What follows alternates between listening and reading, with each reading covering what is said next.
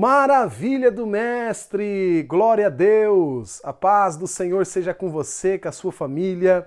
Talvez você esteja no carro, talvez você já esteja nos afazeres da sua casa. Deus te abençoe de maneira gloriosa. Eu estou aqui e hoje está nevando aqui na primavera na Dinamarca. Nós estamos em uma série de estudos bíblicos sobre a vida e o ministério do Senhor Jesus Cristo e hoje é o quarto capítulo desta história linda. Glória a Deus. Você que não acompanhou as anteriores tem a possibilidade de ver os áudios anteriores aí e ouvir tudo, os pormenores, o contexto histórico e coisas que vai enriquecer o seu conhecimento bíblico. Eu quero colocar um fundo musical aqui para nós seguirmos é, nesse estudo bíblico. Olha que maravilha. Esse, esse fundo musical para nós começarmos mais um estudo. Irmãos, os últimos estudos nós falamos sobre o alistamento em Belém, falamos sobre a visita dos pastores, sobre o lugar aonde Jesus nasceu. Então, fantástico, foi muito bom, muito contexto histórico. E hoje nós vamos dar sequência. Com oito dias depois do nascimento de Jesus, José e Maria apresentaram o menino para a Brit Milá. Brit Milá é a aliança da circuncisão. É um ritual, irmão, que identificava o menino como filho genuíno da aliança feita entre Abraão e Deus, ou entre Deus e Abraão. E aí, nesse momento da Brit Milá, era oficializado o nome que foi dado Yeshua, que nós conhecemos como Jesus, que significa Yahvé salva. Então, cumprindo-se a lei de Moisés, eles esperavam Maria completar a sua purificação e eles iriam fazer uma jornada de oito quilômetros até o templo. E ali José e Maria deveriam oferecer um sacrifício por si mesmo e depois elas deveriam dedicar-se o menino a Deus. Enquanto eles passavam pelo pátio das mulheres, um homem chamado Simeão aproximou-se dele. E talvez um pouco mais ousadamente do que se esperaria de um estranho, ele andava pelos arredores do templo já havia algum tempo, talvez anos, procurando um casal com criança recém-nascida nos braços, pois era um cuidadoso estudante das Escrituras. E Deus lhe prometera que ele não deixaria este mundo irmãos, até que os seus olhos vissem o Messias.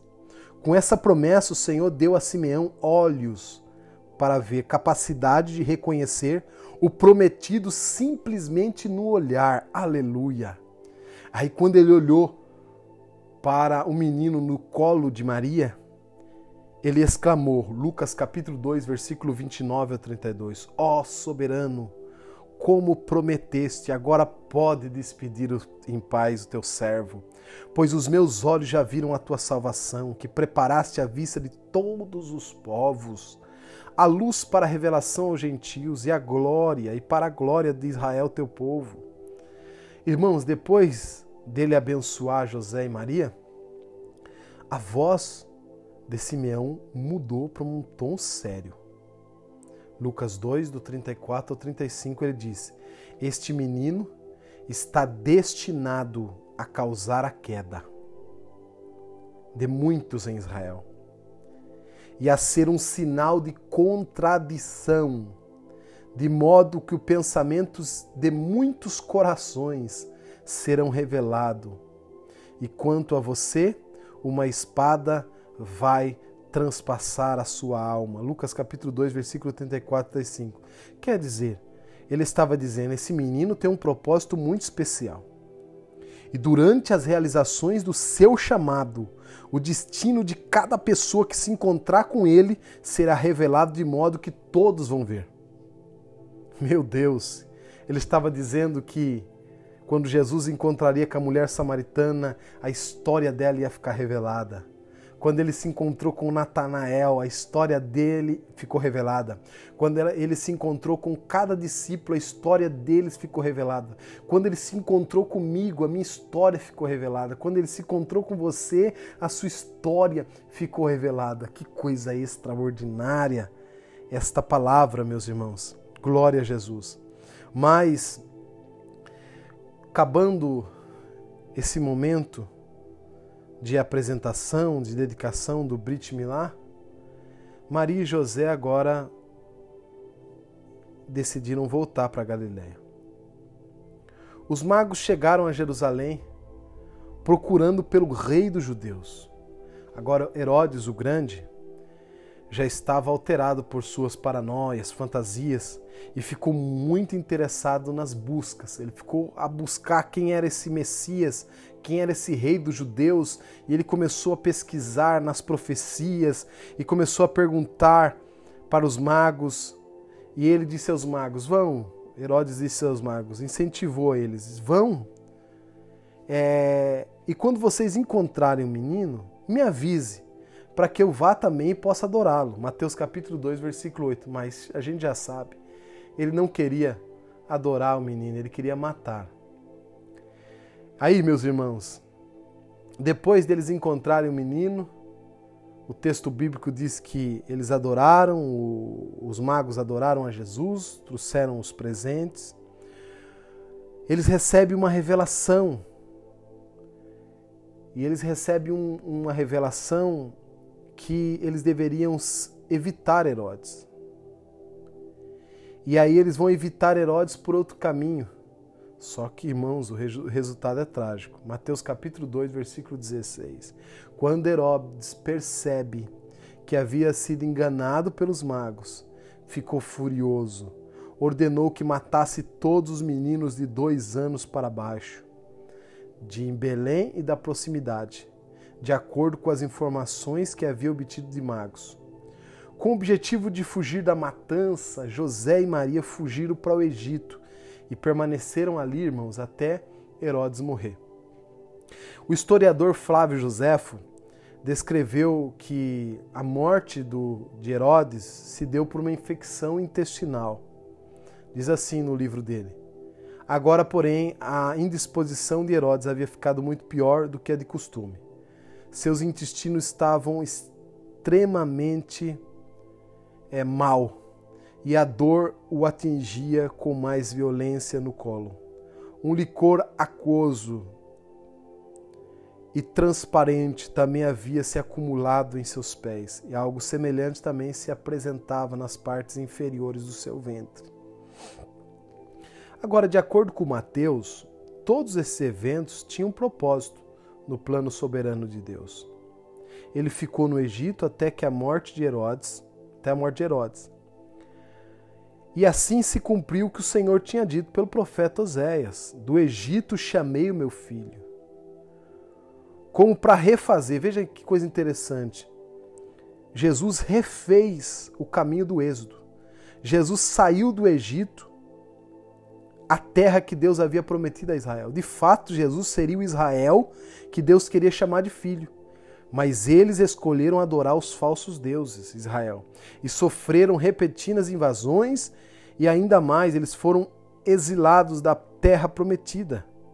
Quando restaurado ao seu lar, adoraram ao Deus externamente, quando seus corações adoravam as riquezas.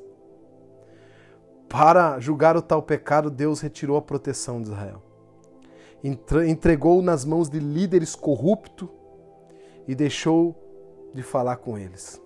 Então, na época de Herodes, irmãos, os líderes religiosos erigiram um novo ídolo para ser colocado ao lado da riqueza. Sabe qual era? Sua justiça própria. Foi durante essa caminhada, irmãos, de Israel, que Maria e José voltaram à terra prometida. Talvez eles tinham na mente: Herodes morreu e agora o menino vai ser reconhecido como rei. Mas tinha alguém no trono. Quem era? Arquilau, filho de Herodes, muito mais violento que seu pai, egocêntrico.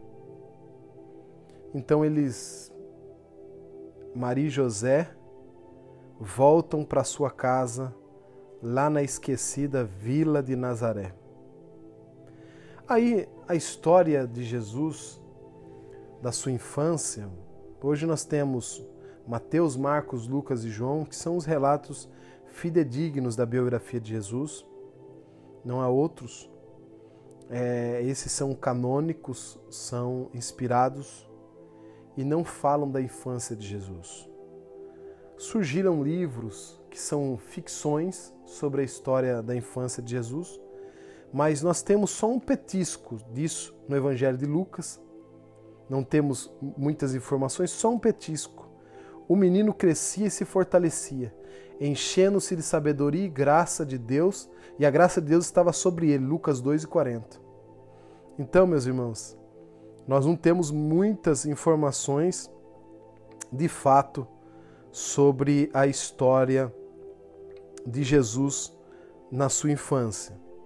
Agora, nós sabemos que, que essa história do Evangelho de Lucas provavelmente aconteceu porque Lucas entrevistou Maria como parte de sua pesquisa.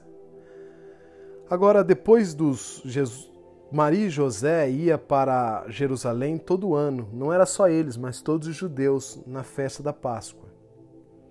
E eles iam depois do rei Ezequias, eles começaram a celebrar a Páscoa em Jerusalém no templo. Então todos subiam, peregrinos do mundo todo. Jerusalém ficava super lotada, né?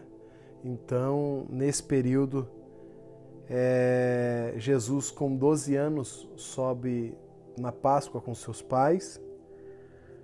E havia uma, como eu disse no estudo anterior, o, o menino com 13 anos ele alcançava a sua maioridade e a menina com 12.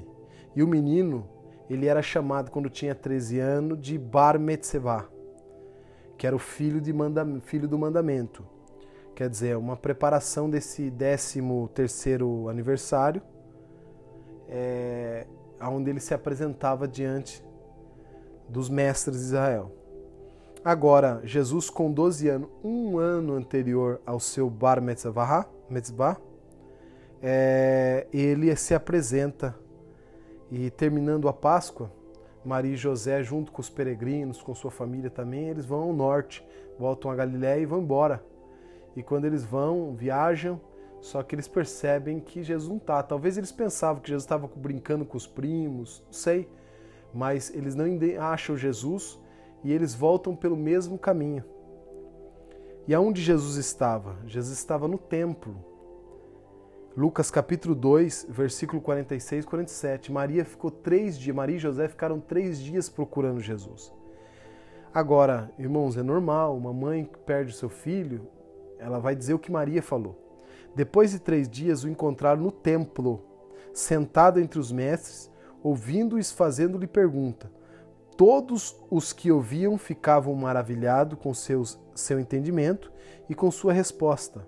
Agora, essa palavra aqui, maravilhado, irmãos, ela no grego ela significa é, perder o juízo, quer dizer, um modo figurado, perder a cabeça, ficaram profundamente atônicos.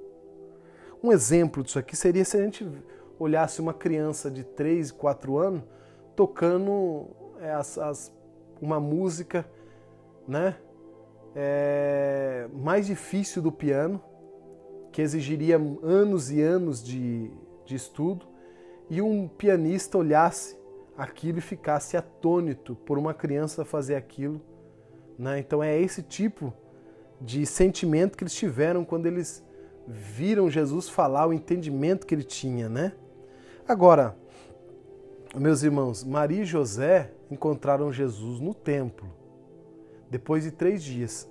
Jesus dá uma resposta para Maria e José, e a princípio, né, parece até uma resposta estranha em Lucas capítulo 2, versículo 48 a 49. Quando seus pais viram, ficaram perplexos. Sua mãe lhe disse: Filho, por que, que você nos fez isso? Seu pai e eu estávamos aflitos à sua procura. E ele perguntou: Por que, que você estava me procurando? Não sabiam que eu devia estar na casa do meu pai? Então quer dizer, Parece uma resposta áspera, mas vamos pensar, irmão. Maria e José receberam visita do anjo, dos pastores, dos magos, tiveram ações sobrenatural, né? Estavam vivendo uma experiência sobrenatural, sabiam quem era Jesus. E eles ficaram três dias procurando Jesus e não foram ao templo. Então Jesus estava questionando para eles assim, mas o templo não deveria ser o primeiro lugar onde vocês deveriam me procurar? Era esse questionamento que Jesus estava fazendo, né? Agora, uma coisa interessante, irmãos, que no, no livro Guinness diz assim sobre chamado, e eu achei interessantíssimo isso. Para ser preciso, o chamado não é aquilo que normalmente achamos que é. Ele deve ser escavado, quer dizer, não é uma coisa que você acha que é. Ele deve ser escavado debaixo dos escombros da ignorância e da confusão.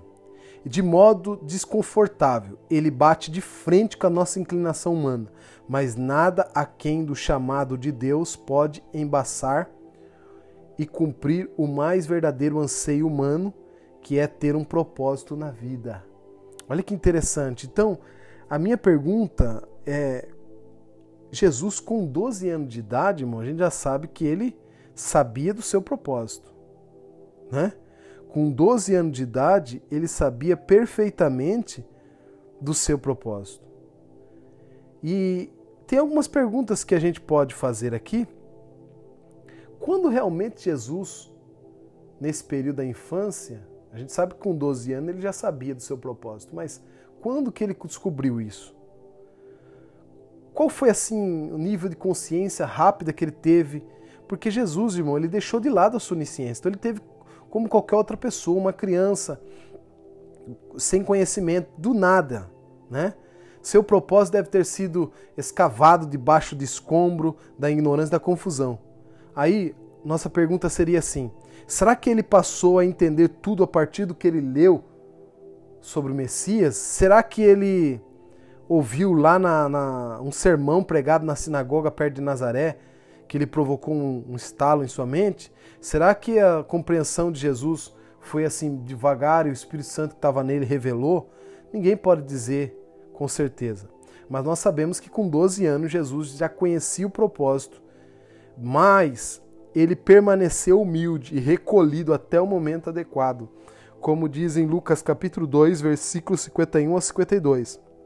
Então foi com ele para Nazaré, e era ali obediente à sua mãe porém guardava todas essas coisas em seu, a sua mãe guardava todas as coisas em seu coração, e Jesus ia crescendo em sabedoria, estatura e graça diante de Deus e dos homens.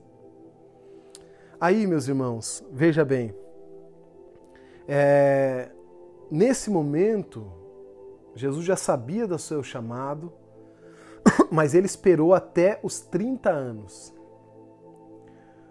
Com 30 anos, Jesus, João já fazia batismo lá é, nos desertos, ali perto, nos desertos da Judéia, João começou a profetizar e perto ali dos desertos, onde tinha no Rio Jordão, ele levava o povo e batizava o povo. João Batista batizava o povo para o arrependimento. O batismo era um rito antigo, de, né? E João Batista vem trazendo as pessoas para arrepender-se ele sabia que ele não era o Messias, ele dizia para as pessoas que ele era um, o precursor enviado por Deus, né? mas ele não era o rei prometido, não era o Messias. E ele convocava Israel ao arrependimento. Ele era chamado João, o conhecido Batista ou batizador, né?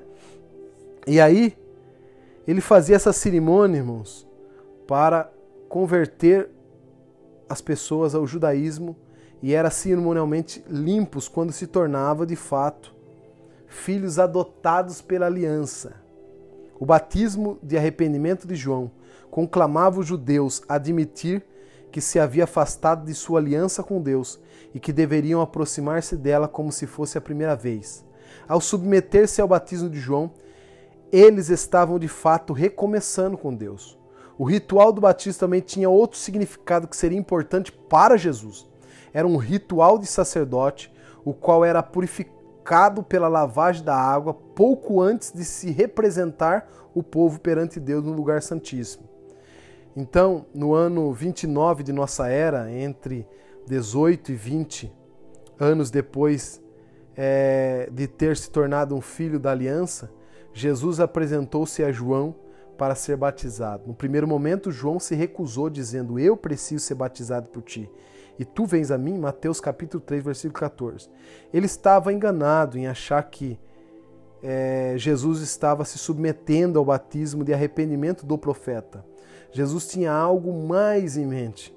Ele estava prestes a conceder um novo significado ao símbolo da imersão nas, nas, nas águas, mudando para sempre o ritual do batismo.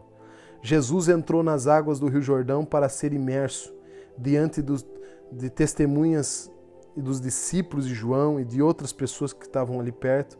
O Espírito de Deus desceu como uma pomba sobre Jesus e uma voz estrondo veio dizendo: Esse é meu filho amado, a quem eu me agrado. Mateus capítulo 3, versículo 17.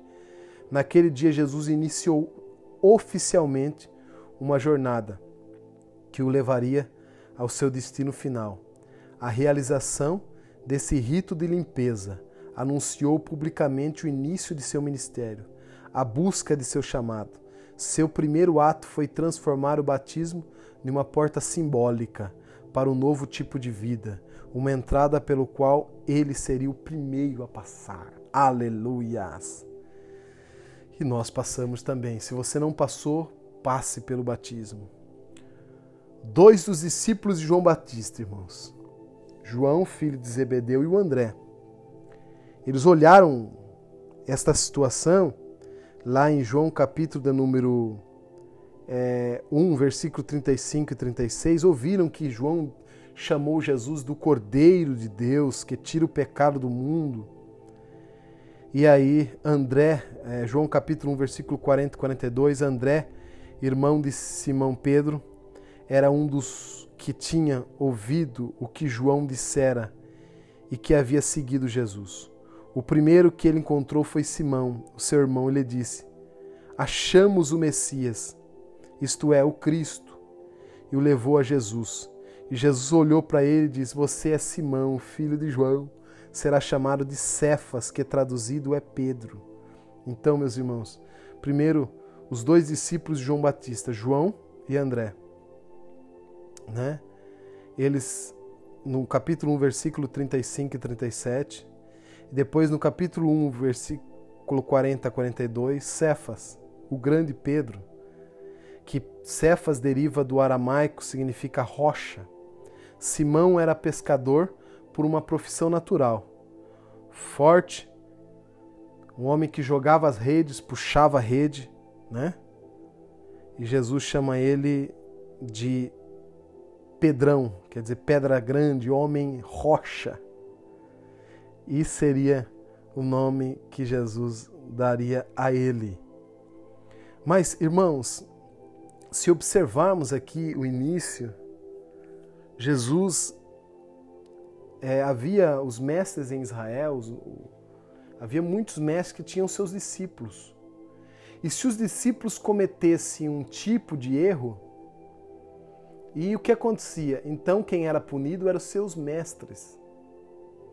Então, irmãos, não era só a pessoa que aceitava ser discípulo, mas o mestre também tinha que aceitar o discípulo porque era uma responsabilidade. Qualquer erro que o discípulo cometesse, o mestre pagaria por isso.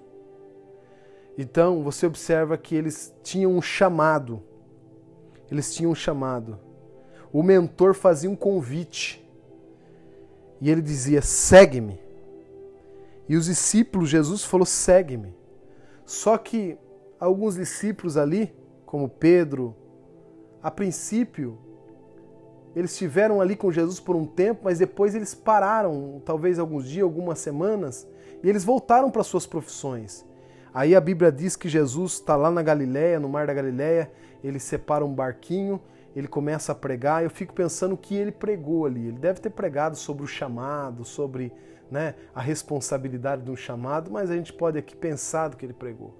Mas imagina é, e Pedro estava lavando a rede junto com seu irmão, lavando a rede ali, porque Pedro tinha seguido Jesus, porém Jesus não tinha feito convite para Pedro. Aí, o que acontece, irmãos? Jesus fala para Pedro: vai e lança a rede. Pedro desanimado, Pedro um pouco desanimado, lá em Lucas capítulo 5, versículo 3 ao 7. Pedro um pouco desanimado, né? Disse, eu vou mandar só para porque o mestre pede. Na verdade, Pedro estava dizendo assim: olha, eu vou fazer só para agradar o rabi, só para agradar o mestre. Né? Mas a gente sabe que não vai dar certo, só para cumprir aqui um, uma obediência. Mas quando Pedro vai lançar redes, a Bíblia é que a quantidade é tão grande que ele tem que chamar reforço. E aí Pedro reconhece que Jesus não é um homem comum, ele se afasta e ele diz: Senhor, não chegue perto de mim, eu sou um homem pecador, eu sou um homem impuro. E aí, meus irmãos, essa passagem parece que ela é igual a de Isaías, quando ele se encontra com Deus. Isaías capítulo 6, versículo número 5, vai falar o quê? Vai dizer que é, Isaías, quando ele se encontra no templo, diz assim: Ai de mim, que, que estou perdido, pois sou um homem de lábios impuros e habito no meio de um povo de impuros lábios. E os meus olhos viram o Rei, o Senhor dos Exércitos. Aí o Senhor faz um convite, o mentor faz um convite para eles e convida, Jesus convida Pedro, diz assim: Olha, a partir de agora em diante, vocês serão pescadores de homens. Lucas capítulo 5, versículo de número 10. Irmãos, Pedro foi um homem admirável. E Pedro nunca fez nada pela metade. Certo dia ele estava na Judéia, sentado aos pés do Messias, pronto para se tornar seu discípulo. Então, quando achou que aquilo não ia dar em nada, ele fez isso. Ele voltou para Galiléia, para sua velha vida. Olha lá. Foi quando o Senhor chamou ele novamente. E na verdade, ali que foi o chamado, né? ali que foi o chamado de Pedro e ele veio para seguir o Senhor Jesus. Então, meus irmãos, responder o chamado do Redentor, responder o chamado como os discípulos responderam, conseguir, debaixo dos escombros da ignorância e da confusão, entender a voz de Deus e o seu chamado e o seu propósito de vida. Jesus estava revelando para eles: sigam-me, venham. A pesca, irmãos, se precedem o que os discípulos realizavam naqueles dias. Não os levou a chamar Jesus para ser sócio majoritário do seu negócio. Eles entenderam o princípio que Jesus estava ensinando. Comigo, vocês poderão fazer tudo. Sem mim, tudo o que vocês fizerem resultará em nada. Quando estava a ponto para aceitar esta verdade, aí então eles tiveram olhos para ver e ouvidos para ouvir o chamado de Deus para que é, perseguisse o propósito de sua vida. Pedro, André, João e seu irmão Tiago largaram imediatamente as suas redes, deixaram tudo para trás e responderam ao chamado do Rabi, Jesus. Deus te abençoe. Nós vamos continuar na próxima terça-feira, mas reflita sobre isso. O seu chamado é algo tão extraordinário e descobrir o seu propósito de vida. Quando você se encontra com Jesus, o seu coração é revelado e ele chama você para um propósito. Você tem um chamado, você tem um propósito extraordinário. Jesus te ama. Jesus tem algo glorioso para fazer através da sua vida ouça o chamado do Redentor e vá.